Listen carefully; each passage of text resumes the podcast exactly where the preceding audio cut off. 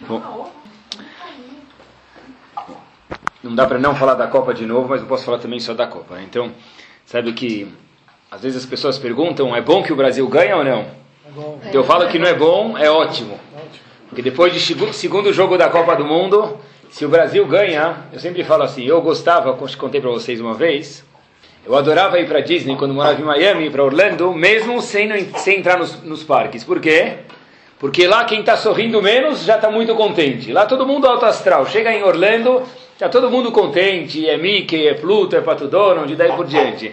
Então, Baruch Hashem, quando a gente vê o Brasil ganha, no dia seguinte está todo mundo sorrindo, todo mundo para Frentex, todo mundo é uma alegria total.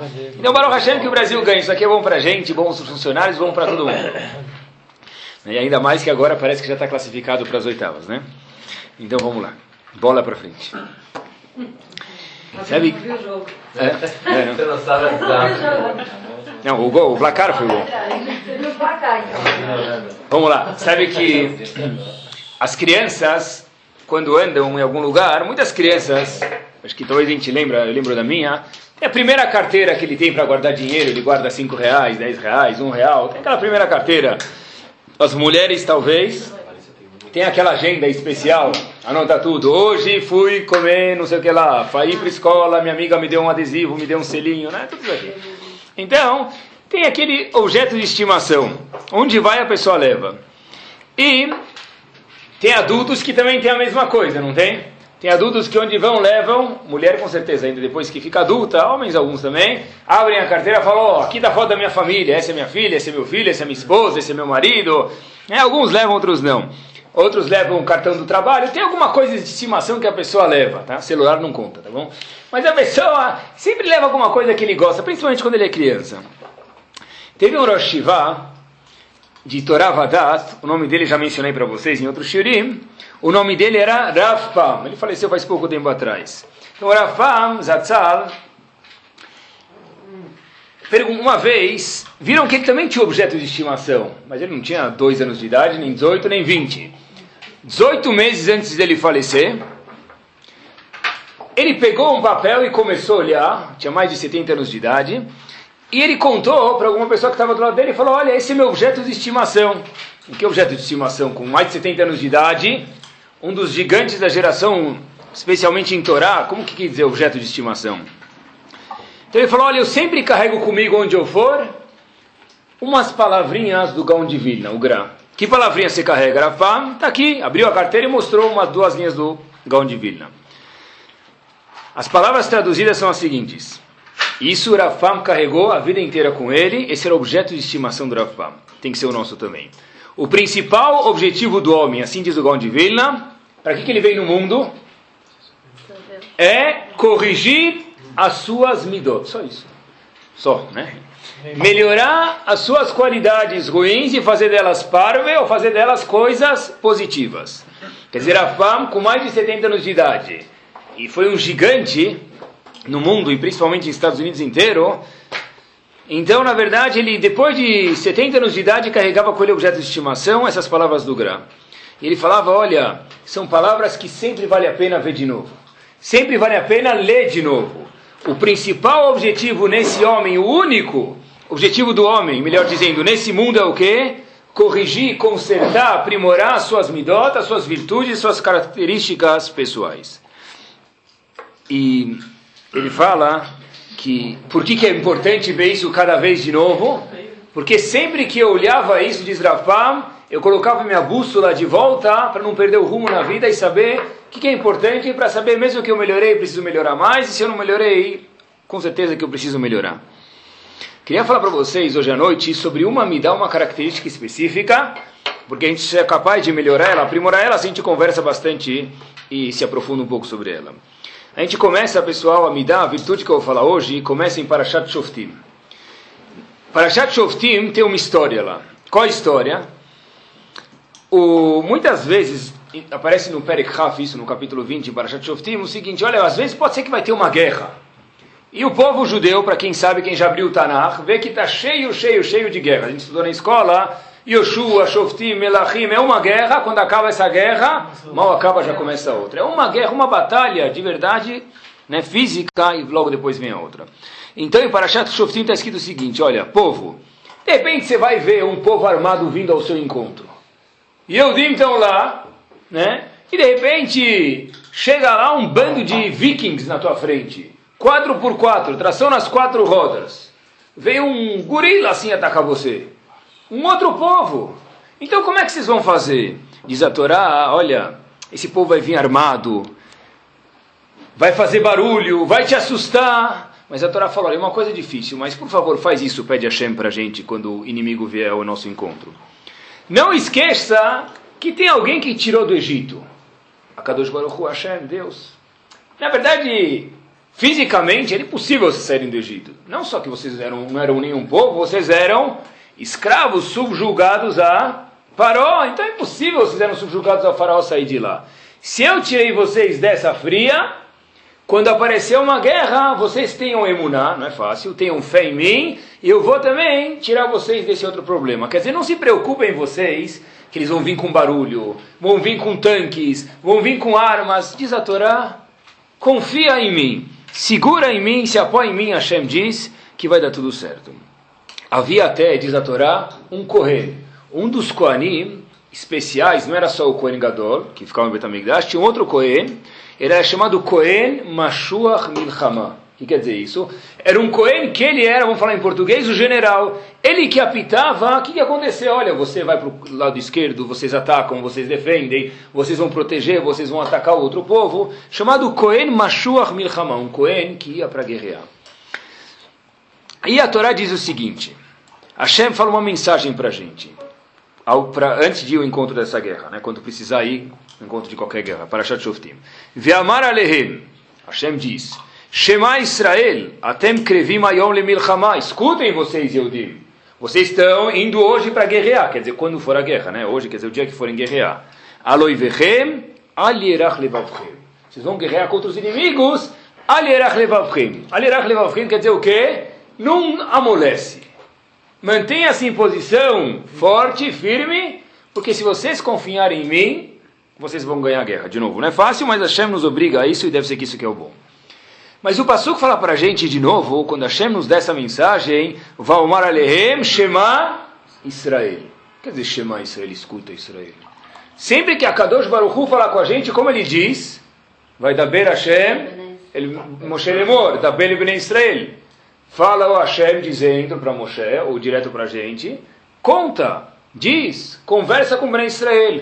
Por que, que aqui está escrito a linguagem, logo antes de ir para a guerra, Hashem dá uma mensagem? Olha, não amolece, mas quando Hashem quer falar com a gente, ele diz Shema Israel.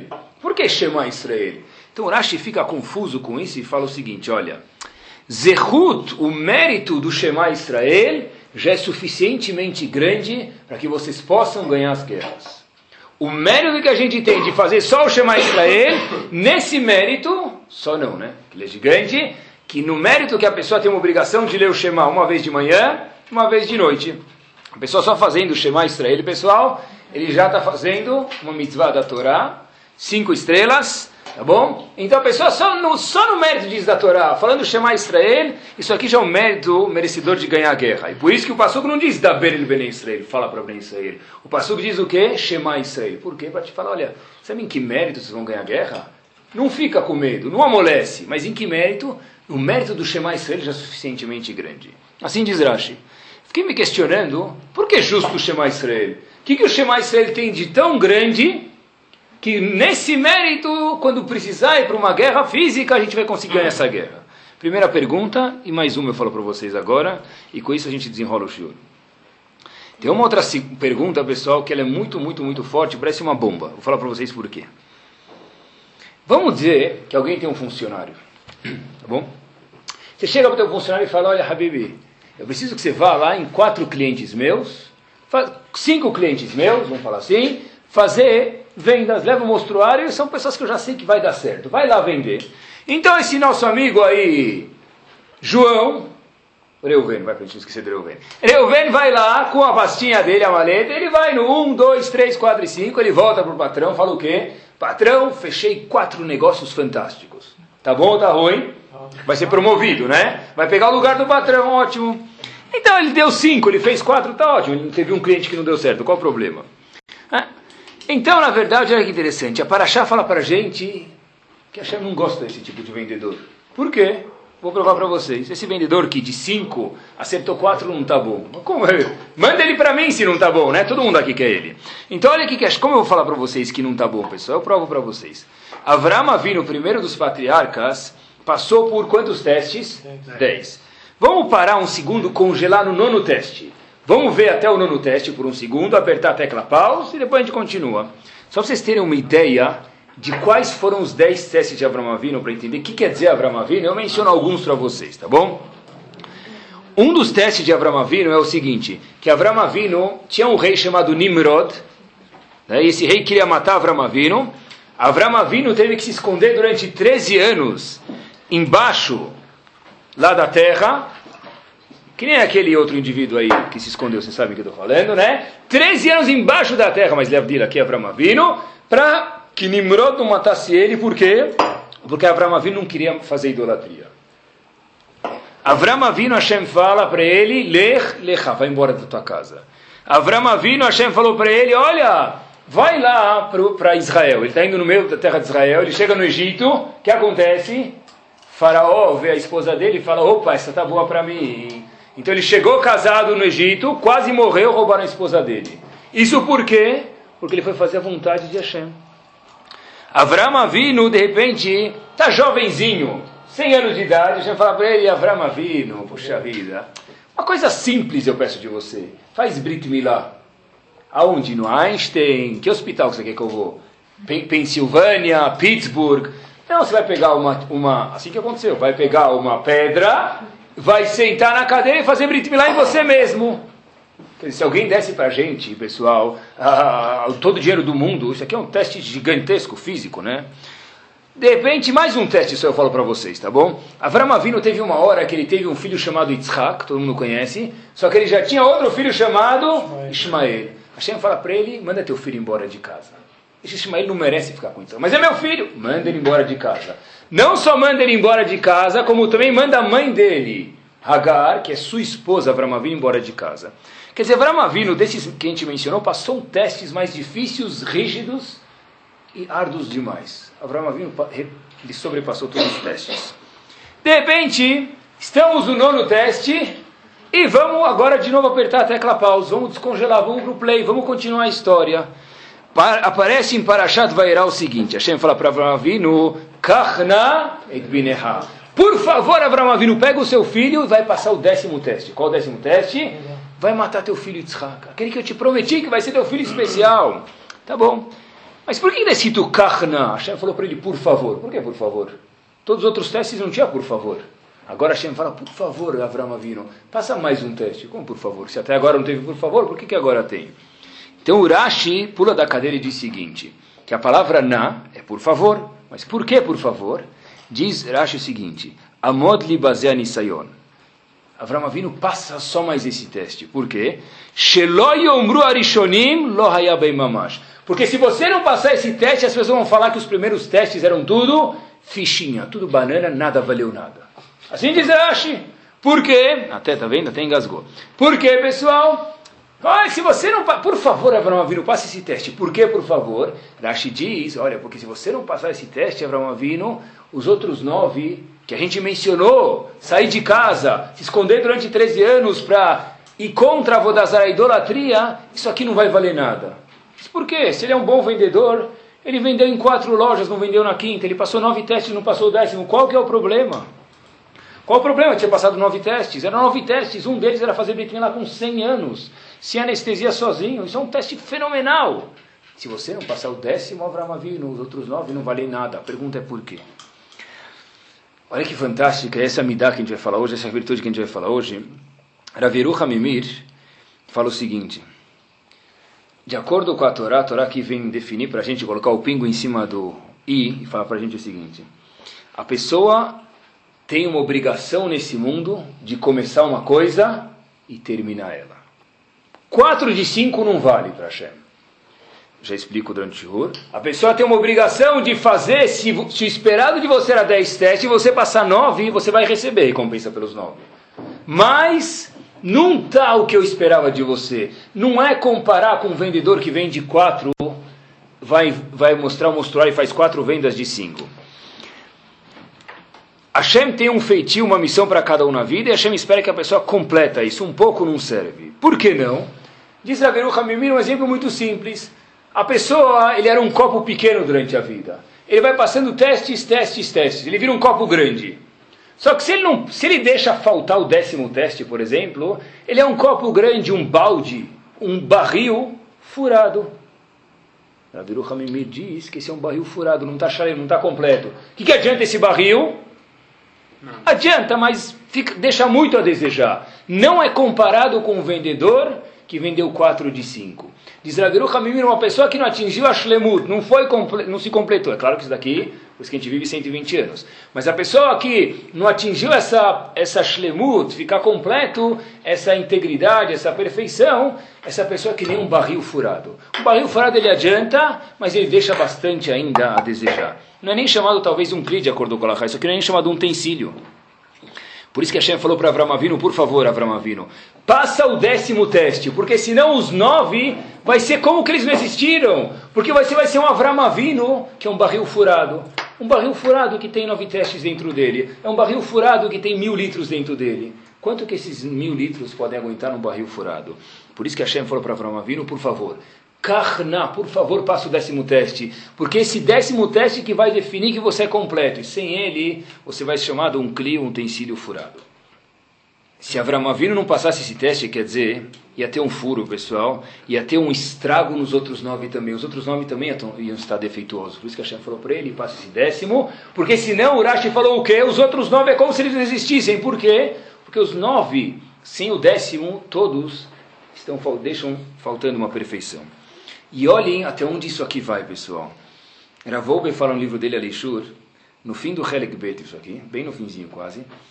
Havia um, um grupo de gente que se mesclou com a gente chamado Erev Rav. O que é esse Erev Rav aí? O que é esse Erev Rav? Onde eles apareceram? Só para vocês terem uma ideia que tipo de pessoa suja é essa, esse Erev Rav, esse grupo de pessoas que se mesclou com os Yehudim e não eram Yehudim na saída do Egito, que, que eles fizeram? Eles que incitaram o povo a fazer o maior pecado do mundo, Reta Egel, o bezerro de ouro. Quer dizer, eram pessoas ruins horríveis?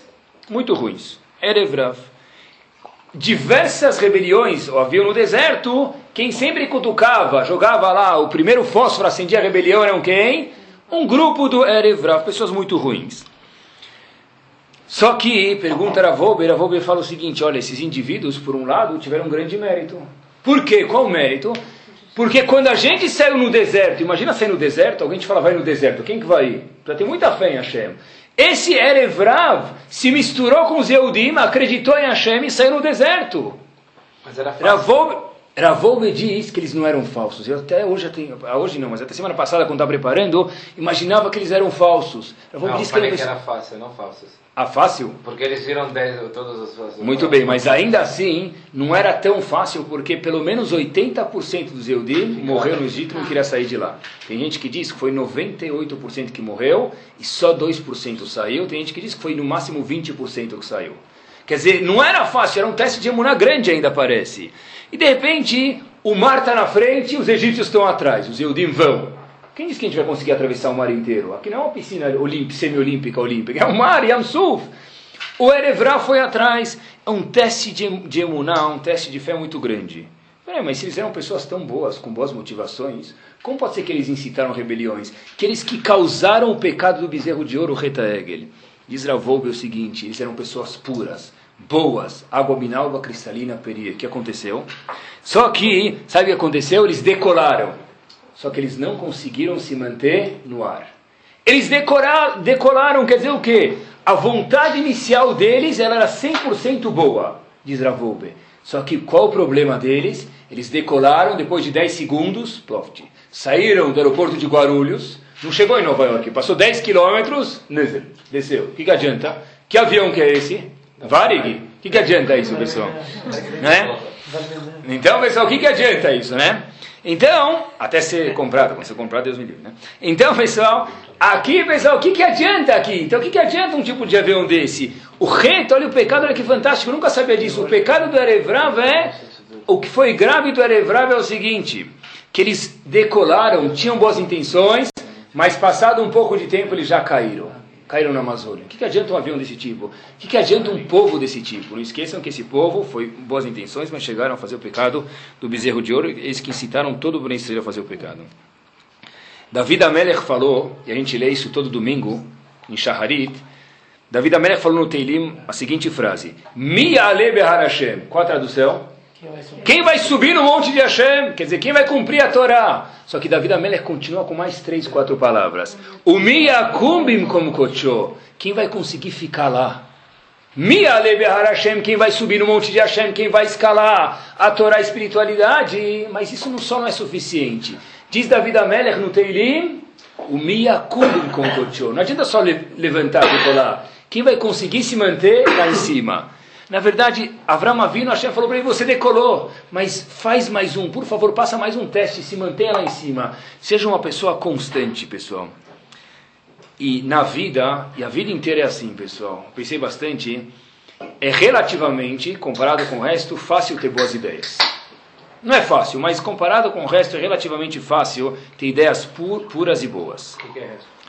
Só que é muito menos fácil do que o processo que tem que vir depois. Efetuar, colocar isso aqui em prática.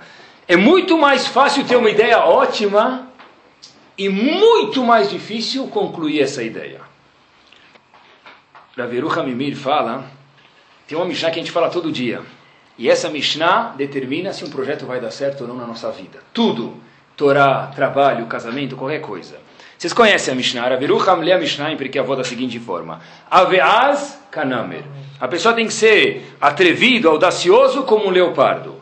Vekal kanesher. A pessoa tem que ser ágil, rápido, como uma águia. Ratz kasevi. Quer dizer Ratz kasevi? Correr como um veado. E por último, diz a Mishnah, Gibor Kari, forte como um leão. Quer dizer, ele precisa ser atrevido, rápido. E, por último, precisa correr precisa ser forte como um leão. Diz Raverucha, tudo na vida para dar certo precisa ter esses quatro processos. Quais são os quatro? No começo a pessoa precisa ser askanamer. Askanamer quer dizer ter um plano de ação. Tem que ser atrevido. Olha, eu quero mudar minha vida, eu quero melhorar alguma coisa. Mas depois a pessoa precisa ser ágil. O que quer dizer ágil? Ele precisa decolar. A pessoa precisa ser ágil como, rápido como a águia, como a águia ou correr como um veado. A pessoa precisa, precisa, decolar, precisa ser ágil leve como a águia. Mas em último, diz Aberu Hamimir, para as coisas darem certo, o que, que precisa ter? Gibor Kari. A pessoa precisa ser forte como um leão. Porque quantas pessoas nesse mundo começam uma coisa, fazem 10, 20, 30, 70% e depois elas param no meio. Isso que o Passuco faz, que o Mishnah Perkavot fala, para terminar precisa ser o quê? Gibor Kari. Precisa ter boas ideias. É louvável você tem boas ideias mas isso é relativamente fácil comparado com o resto do processo. Askanamer, a pessoa precisa ser atrevido, ter boas ideias. Rápido, mas precisa ser gibor kari. Isso é verdade em Torá ou em qualquer outra modalidade na vida da pessoa. Sabe que uma vez quando eu estava terminando o MBA, eu já tinha feito, vamos dizer que tinha que fazer, sei lá, 50 créditos. Eu tinha feito, sei lá, 45 créditos. Uma vez eu voltei para casa, falei para minha esposa, eu não aguento mais, eu vou parar esse curso. Não aguento mais. Ela me falou, mas está acabando já o, o Master, você está acabando que Agora falta o quê? Três, quatro créditos, vai parar no meio, já fez 45. Eu falei, não aguento mais. Quando chega no fim, pessoal, as tripas, o estômago começa a apertar. Aí a Torá fala pra gente, porque a avó nos conta, Gibor Kari, para acabar, ou precisa ter o apoio de alguém, ou a pessoa precisa ser Gibor Kari, precisa ser um leão. Porque quando vai chegando no fim, o fôlego vai diminuindo. E o Yetzirah faz tudo para que a pessoa não complete nada na vida dele. Muitos, muitos começaram. Quase nenhum terminou.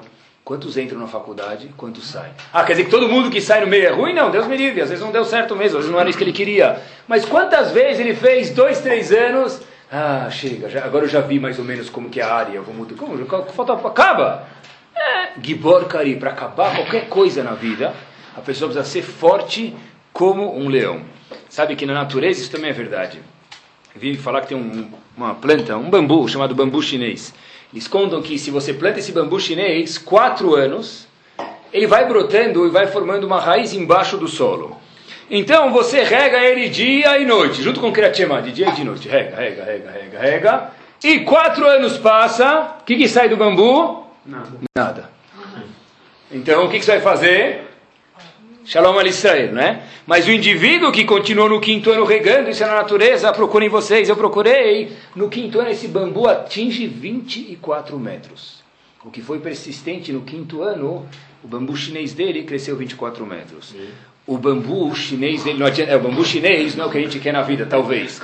Mas o casamento é o que a gente quer, os filhos que a gente quer, os valores é o que a gente quer. Um mundo de Torá que a gente quer melhorar, isso que a gente quer e tem que querer. Isso, na verdade, para terminar alguma coisa e começar, tem que seguir Borkari. Hashem falou para Avram Avinu, olha, você passou nove testes, você está no quarto ano do bambu. Se você passar o décimo teste agora, você vai ser o quinto ano do bambu chinês. Comparando, se a gente puder.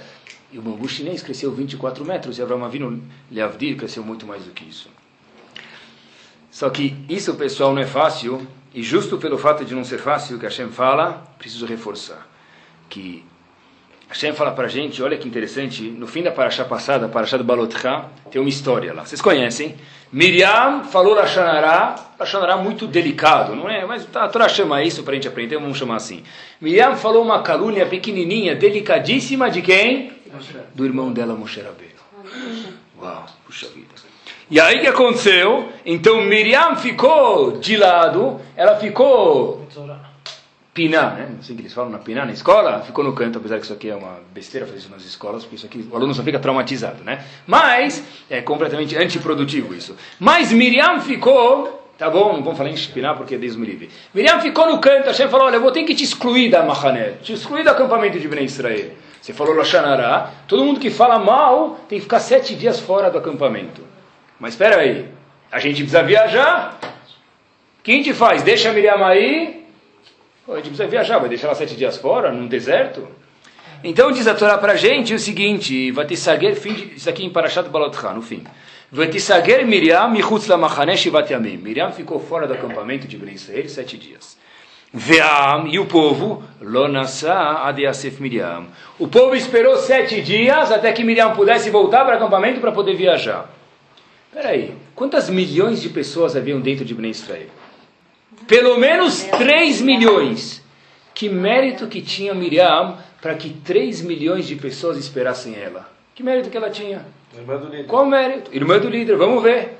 Pode ser, ela é irmã do líder, ela é irmã de Aharon, tinha proteção, mas que mérito, pessoal, a gente vai ver se isso é verdade, mas olha que fantástico. Vamos dizer, uma lahá para vocês, tá bom? Vamos dizer agora que eu sou gabai na sinagoga, tá bom? E aí, tem que preparar, o gabai tem que preparar para achar a ser lida na Torá antes do público chegar. Ele não pode ficar virando a Torá enquanto o público está esperando. Como isso chama na lahá? Tircha de tzibura. Isso incomoda o tzibur. Quanto tempo demora para virar para achar? Um minuto? Dois? Três? Quantas pessoas tem na sinagoga? Vinte? Cem? Mil pessoas? Uau! Quer dizer, dois minutos é muito para mil pessoas. E por que que sete dias, que é o que esperaram para Miriam, não foi muito para três milhões de pessoas? Qual mérito que ela tinha, que esse mérito podia pagar esse incômodo fazer o público esperar? Que mérito que ela tinha? Então a Torá fala para a gente, Irashi já diz o seguinte, olha, vamos colocar um zoom, vamos focar em Miriam, ver quem era Miriam, para ver que mérito que ela tinha. Diz a Torá para a gente o seguinte, olha, quem era o pai de Miriam? Abraão. É verdade. Quem é o pai de Miriam? Amram. Amram. Amram, o pai de Miriam, também pai de Moshe Rabbeinu, ele era o gigante da geração. Ele que era o manda-chuva da geração em Torá. Aí, Paró fala, sabe o que? Todos os homens vão ser jogados no Nilo. Amram, o que, que ele fez imediatamente? Se separou da esposa. Falou, eu não vou ter relações com minha esposa. Vou ter filho para quê? Para jogar no Nilo? Melhor não ter filho. Não é? Faz sentido. Miriam chegou para o pai dela falou, que isso? No jeito educado. Já só vou aqui dramatizar. Mas que, que é isso? Parou, queria matar quem? Os homens. Você quer matar quem? Os homens e as mulheres. Você quer matar os homens e as mulheres porque você não quer ter filho? Você não quer deixar nem ter homem nem mulher. Tá bom. Assim diz uh, Miriam para o pai dela. De repente, tá bom. Então o pai dela teve filhos. Quem nasceu? Moshe Rabbeinu. Moshe Rabbeinu nasceu. Agora, o que vai fazer com ele? Todo mundo está vindo procurar. Veio os oficiais do Egito, batem na porta. Cadê? Tua mulher estava grávida ontem. Como é que está que a barriga abaixou? Cadê o nenê? Então, teve que jogar ele aonde? No Nilo. Então mandou Moshe Rabbeinu, colocou na famosa cestinha, que até hoje chamou Moisés, colocou ele aonde? No Nilo. Hazakovaru. Uau, tá bom. O que, que, se faz com o menino que entra no meio do mar? Tchau, acabou. Vem no Nilo. O que, que vai fazer com ele? Ah, depois que a gente estuda história na escolinha, é legal ficar olhando. Mas imagina, ele caiu no meio do, do, do Nilo lá. O que vai acontecer? Se alguém perder um relógio no meio do mar, ele vai abaixar dois, três minutos. Se ele for esperto, ele vai abandonar. Ele vai, ele vai procurar no meio do mar da onda o relógio dele, não vai achar nada. No meio do Nilo, tem mil crianças lá descendo. Acabou, tchau, sabe? Só que está escrito que não. O que aconteceu? Justo naquela hora, sem querer, né? Então o que aconteceu? A filha de Paró, a própria filha de Paró, estava tomando banho, duchas corona, e o que aconteceu? Ah, ela viu um filho lá, menino. Ela gostou desse menino, pegou. Quem é esse menino? Moshe Rabbeinu. Levou ele para o castelo. Ah, a gente pode brincar de boneca com ele. Pegou o filho, levou no castelo. Só que Hazid, ele está chorando, ele está com fome. Então esse menino chamado Moshe, que era o pequenininho Moshe, ainda não era Moshe Rabbeinu, precisava comer. O que, que faz com esse Moshe Rabbeinu? Vou mudar de amamentar para ele. Então ela pegou leite, pegou sucrilhos, tentou dar uma mulher de amamentar. Moshe Rabbeinu não queria comer. Por quê? Porque Moshe Rabbeinu falou, isso aqui não é kasher. Uma, uma boca que vai falar com o Kodosh Baruch não vai se amamentar de uma mulher que não é Yehudiá. Então Moshe Rabbeinu não queria comer. Ah, Miriam, o que, que ela falou?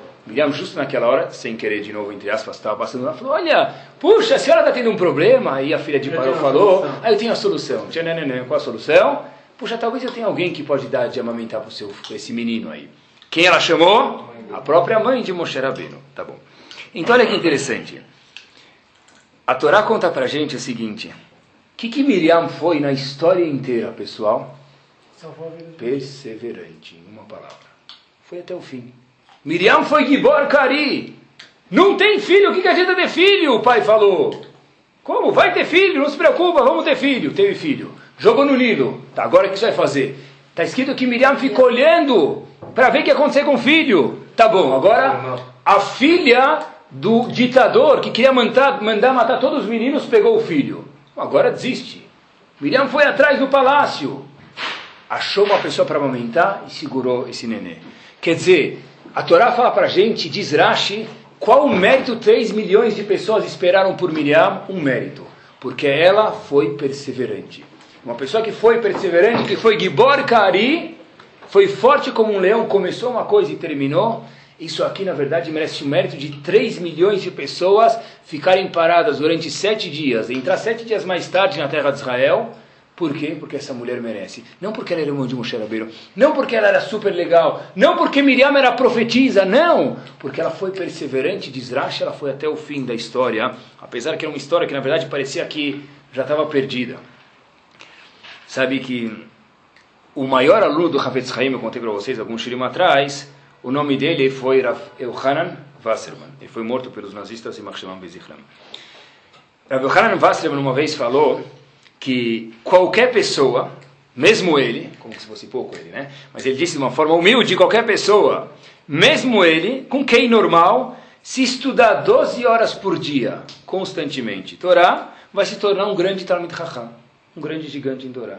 Por quê? Ele não falou que se a pessoa estudar 20 horas durante um dia e 25 durante o outro e depois parar. 12 horas mais o quê? Constantemente, Shlemut, até o fim. Os 10 testes. Gibor Kari, vai até o fim, não para. Vai até o fim, diz para ele. E Rav Yohanan Wasserman fala para escreveu, eu digo isso por experiência pessoal. Virei um Talmud Chacham, disse Rav Yohanan Wasserman, o maior aluno do Havetz Chaim, justo pelo fato de que eu fiz isso. Quer dizer, se vocês olharem para um selo, quando que o selo desgruda da carta, pessoal? Não, quando ele desgruda.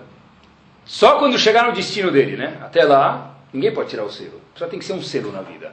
Eu vou grudar nesse objetivo que eu tenho. Eu só vou desgrudar do meu objetivo quando eu chegar no meu destino. O selo só desgruda da carta, só deve desgrudar pelo menos, quando eu chegar no destino dele. Assim também a pessoa tem que ser uma pessoa cabeça dura para chegar até o fim. Todo mundo aqui já foi na praia dezenas de vezes na vida, não foi? Uhum. Dezenas.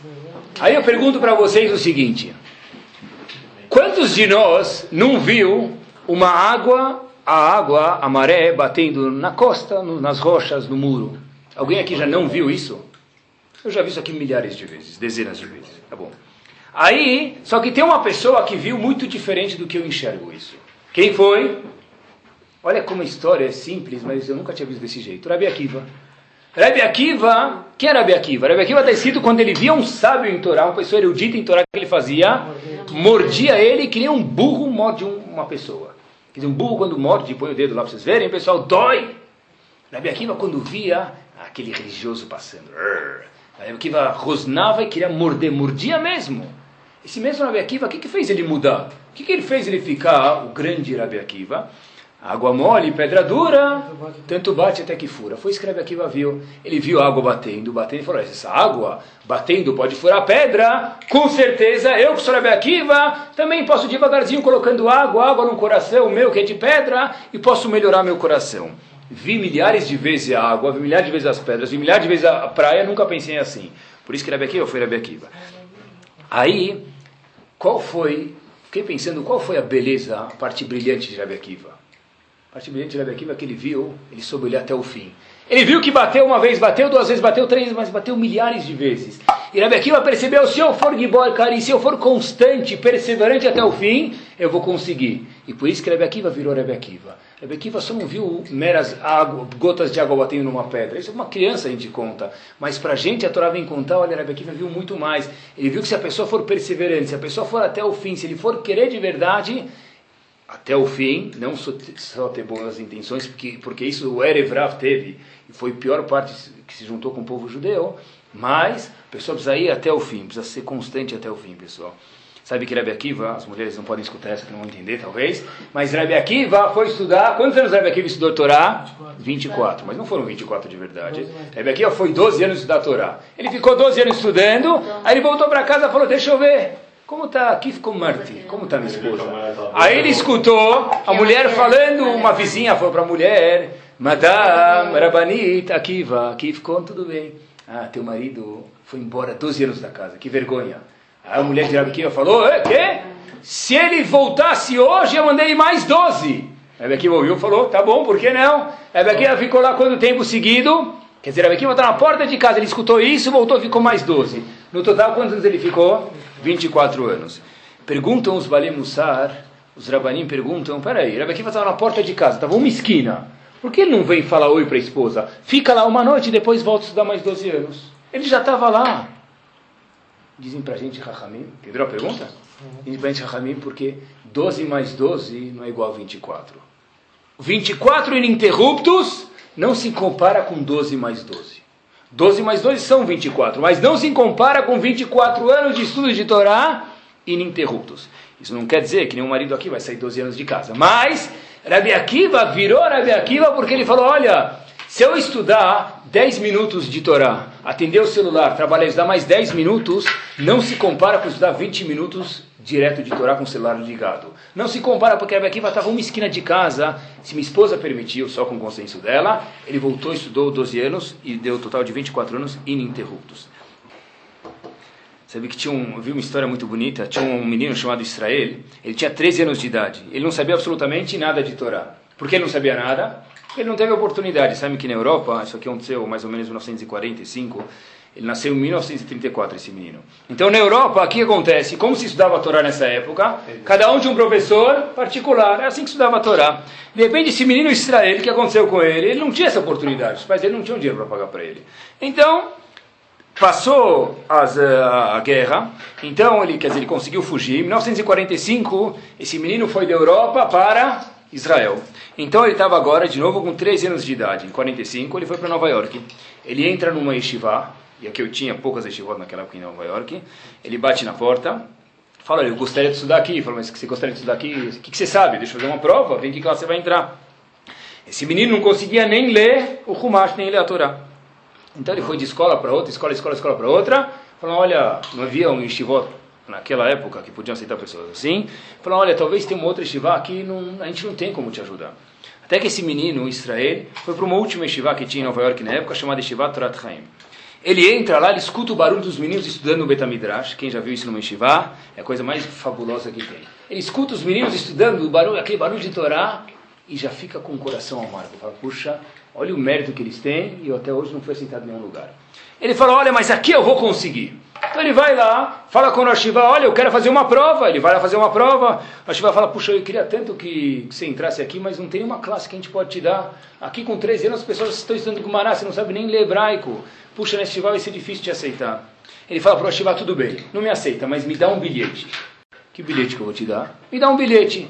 Mas o que, que, eu vou te escrever? Falou, disse um menino de 13 anos de idade para o Rashiva o seguinte, olha, escreve o seguinte, que eu tentei Fui muitas estivot, escreve que eu passei por aqui e eu não consegui. Você não me aceitou. Eu quero guardar esse bilhete comigo, porque daqui 120 anos, quando o Rebra Kadisha for me enterrar, eu quero que coloque esse bilhete junto comigo. Vou mostrar para Kadosh Baruch que eu tentei, fui todas estivot. Ninguém me aceitou, eu não tinha o que fazer. Quando o Rebra Kadisha for me enterrar, põe esse bilhete junto. Esse menino foi aceito. E hoje em dia, esse menino não existe mais. Mas ele foi uma Getiur em Jerusalém, porque ele decidiu ensinar aula de Torá. Quer dizer, o menino que falou, eu quero ir até o fim, se não tem opção, tudo bem, me dá um bilhete, eu quero ter uma prova para Kadosh Baruch disso, eu quero provar isso aqui para Hashem. Gibor Kari, pessoal. Ah, eu fui, tentei, abandonei. A pessoa tem que ser forte para terminar as coisas. Quem trabalha, você trabalha com confecção, quase todos, então vão entender isso muito melhor do que, do que eu. O que, que seria de um representante, de um vendedor que não for persistente, pessoal? Um representante e um vendedor que não é persistente, o que, que vale esse, esse indivíduo? O que, que vale? Quantas horas ele fica esperando? Para não ser atendido muitas vezes. Isso é o trabalho dele. Sabe que contam que, depois uma vendedora contou isso para minha esposa, depois de 120 anos, chega um, chegar todo mundo lá no céu, então chega um grupo de gente. Então chegou o médico.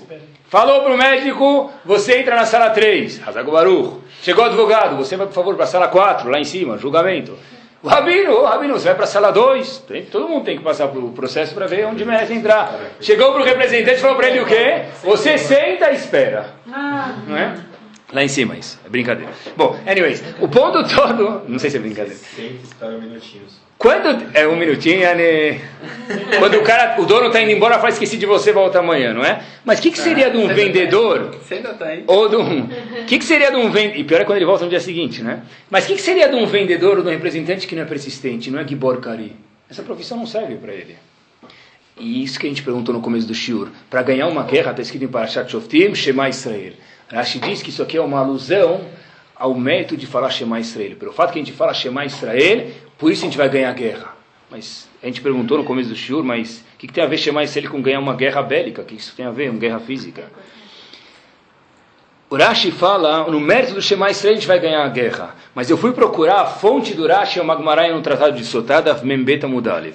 E a Gemara fala um pouco diferente do Rashi. A Gemara fala algo magnífico em nome do autor do Zohar, Rabbi Shimon Bar Yochai. A Gemara em Sotam, da Membeta Mudalev, fala o seguinte. Afilo lokiam temerela kriat shema. Mesmo que você só cumprir um mas tem mais três ou quatro palavras. Shacharit ve'arvi, todo dia de manhã e de noite, e até minsaribe adam. Se você só cumpriram no mérito de fazer kriat shema todo dia, de manhã e de noite, vocês vão ganhar a guerra. Por quê? O mérito de ser uma pessoa íntegra, persistente, constante e até o fim, esse é um mérito suficiente para ganhar a guerra. Quer dizer, a gente vê o método de ganhar uma guerra, pessoal, por quê? Porque foi todo dia. Kratima não é uma vez em Yom Kippur.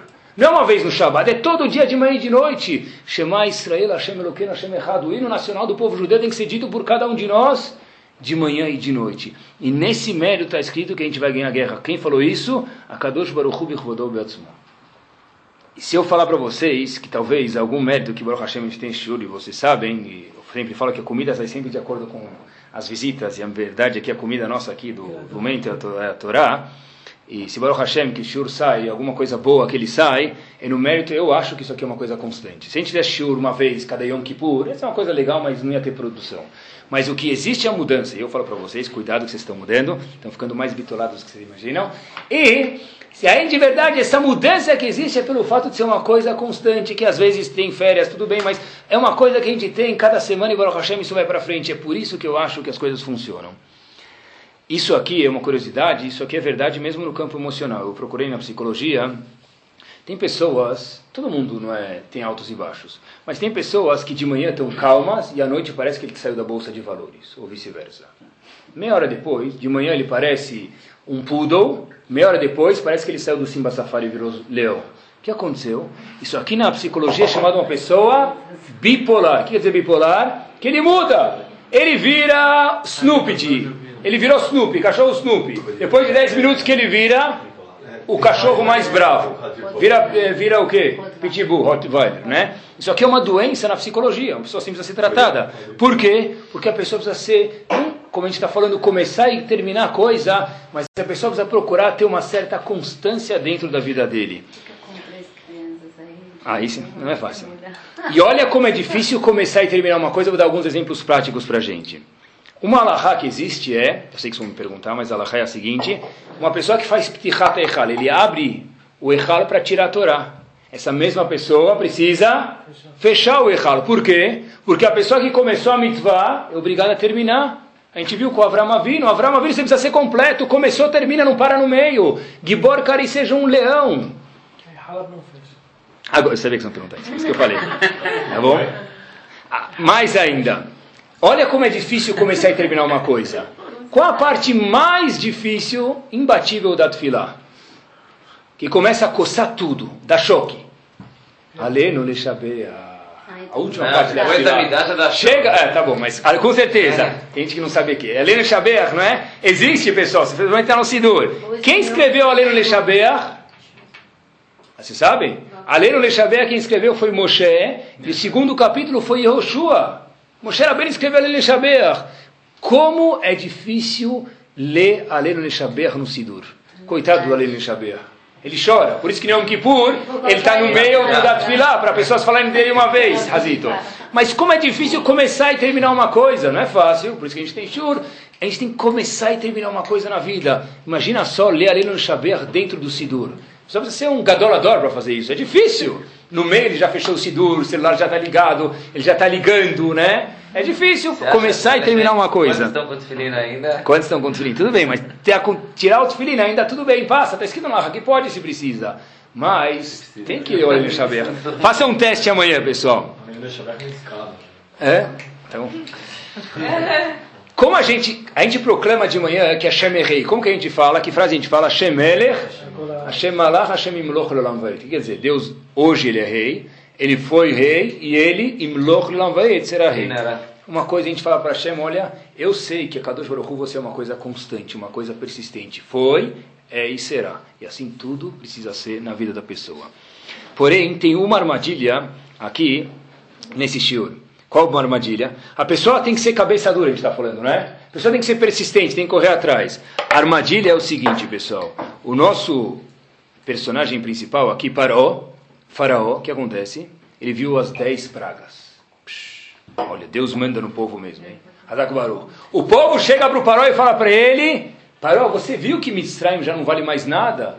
Politicamente, economicamente, não vale nada, é lixo. Os egípcios, naquela época, não valem mais nada. Manda todo mundo embora, esse povo só está aniquilando a nossa terra. Paró queria ser persistente, muito bem. O que, que Paró era? Paró falou: Deixa comigo temos que ser, a gente escutou o shiur no CD, escutou? Que tem que ser cabeça dura. Então o Paró falou, você é cabeça dura. Então no shiur a gente está falando que ser cabeça dura tem um lado ruim como tudo na vida. Os grandes ditadores, pessoal, se vocês forem ver na história, daí que, que viram que o comunismo era ruim e daí por diante, eles também eram cabeças duras. Mas a cabeça dura passou um certo ponto de onde devia ser. Quando viu que estava tudo errado, o que tem que falar? Hashtag, Dayeno, chega, para, basta. Eles continuaram.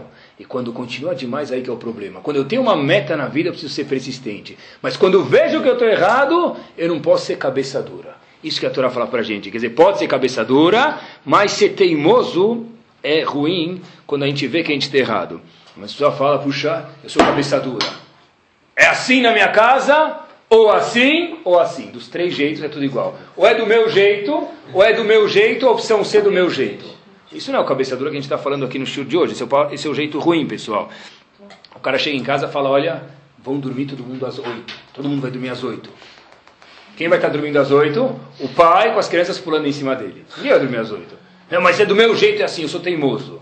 Isso é bobo, não é teimoso. Sou persistente, mas não tolo, pessoal, né? Parou foi exatamente o, o oposto se a gente for ver. Só vou terminar com uma ideia, se a gente for ver uma história pequena. E olhem a diferença de uma pessoa persistente, no sentido bom que a gente está falando, e o contrário. Quem foi Avram Avinu, a gente provou, uma pessoa gigante, não é? Tá. Do outro lado, tem uma outra pessoa que teve a mesma vontade de Avram Avinu. A Torá conta para a gente o seguinte, pessoal.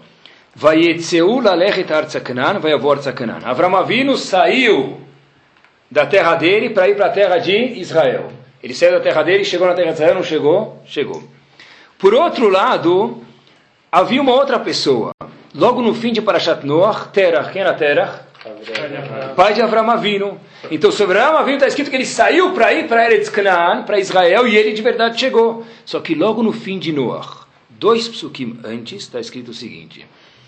Vayetzeu itam. Quem saiu junto com Avram Avinu? O pai dele.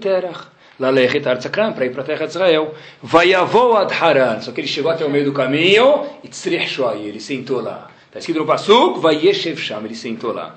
Pergunta o Hafetz qual a diferença? Por que Avram Avinu saiu para ir para Israel e chegou a Israel?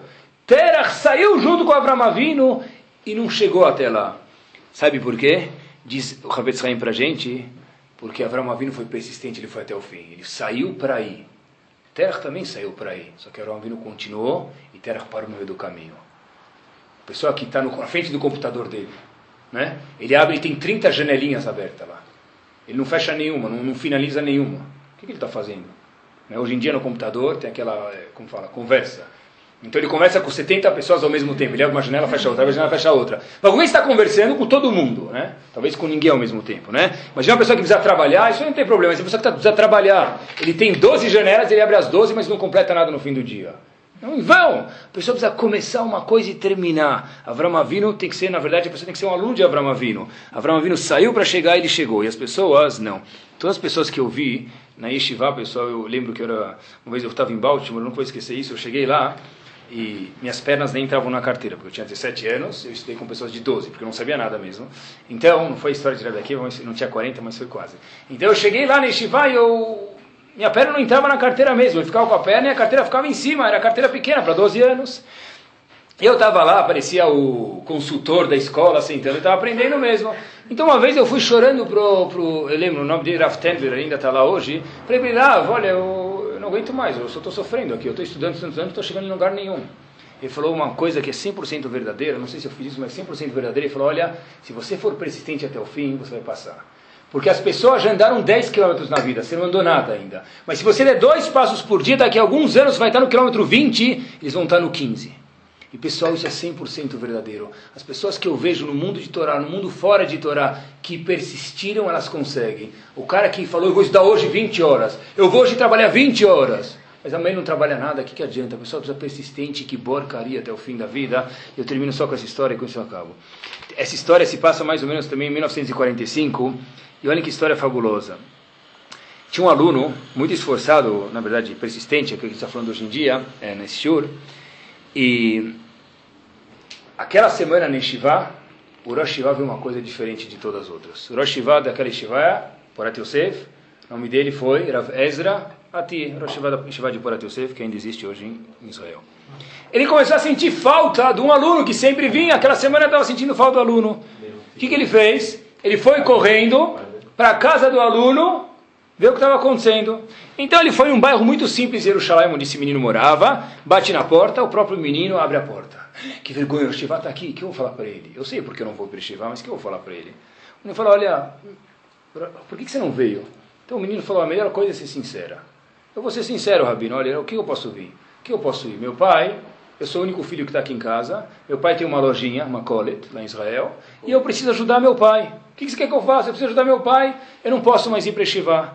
Obrigado pelo seu gesto de atenção, de vir até aqui, ser persistente atrás de mim, mas eu não posso ir para Shiva. Tá bom? Então Rosh Shiva Vezratie foi lá conversar com o pai do menino, falou, olha, você tem que entender a importância da Torá, ela é gigante, mas você também tem um problema na sua loja, vamos tentar resolver esse problema de outro jeito. O pai falou, olha, não dá, não dá, não dá, não dá, tá? Então Shiva foi embora, e o menino olha pela janela, vê o rabino dele saindo, e fala, puxa, que vergonha, eu expliquei a situação, meu pai sabe, falou para o rabino que não dá, com vergonha total, ele viu o rabino indo embora. Tudo bem, acabou. Nunca mais vou poder ir para. No dia seguinte, oito e meia da manhã, na Makolet, quem está lá? Rav Ezra Ati com avental branco. O pai do menino fala, o que você está fazendo aqui, Shiva? Olha, eu entendi que você tem um problema. É um problema válido. Você precisa de ajuda na tua loja. Parnassá é de Oraita, sustento monetário é de Oraita, é uma mitzvah da Torá. Eu vim te ajudar. Para quê? Porque eu quero que teu filho venha da Torá. Não, mas... Não, não, não, eu, eu posso me remanejar de outro jeito. Você quer que eu fique, que eu mande alguém? Não, eu me vou remanejar de outro jeito. Tá bom. Então, o menino foi para a Yeshiva. Rav Ezratia pegou esse menino e levou para Yeshiva. E esse Rav Ezratia deixou uma mensagem para sempre e deixa para nós hoje aqui em dia.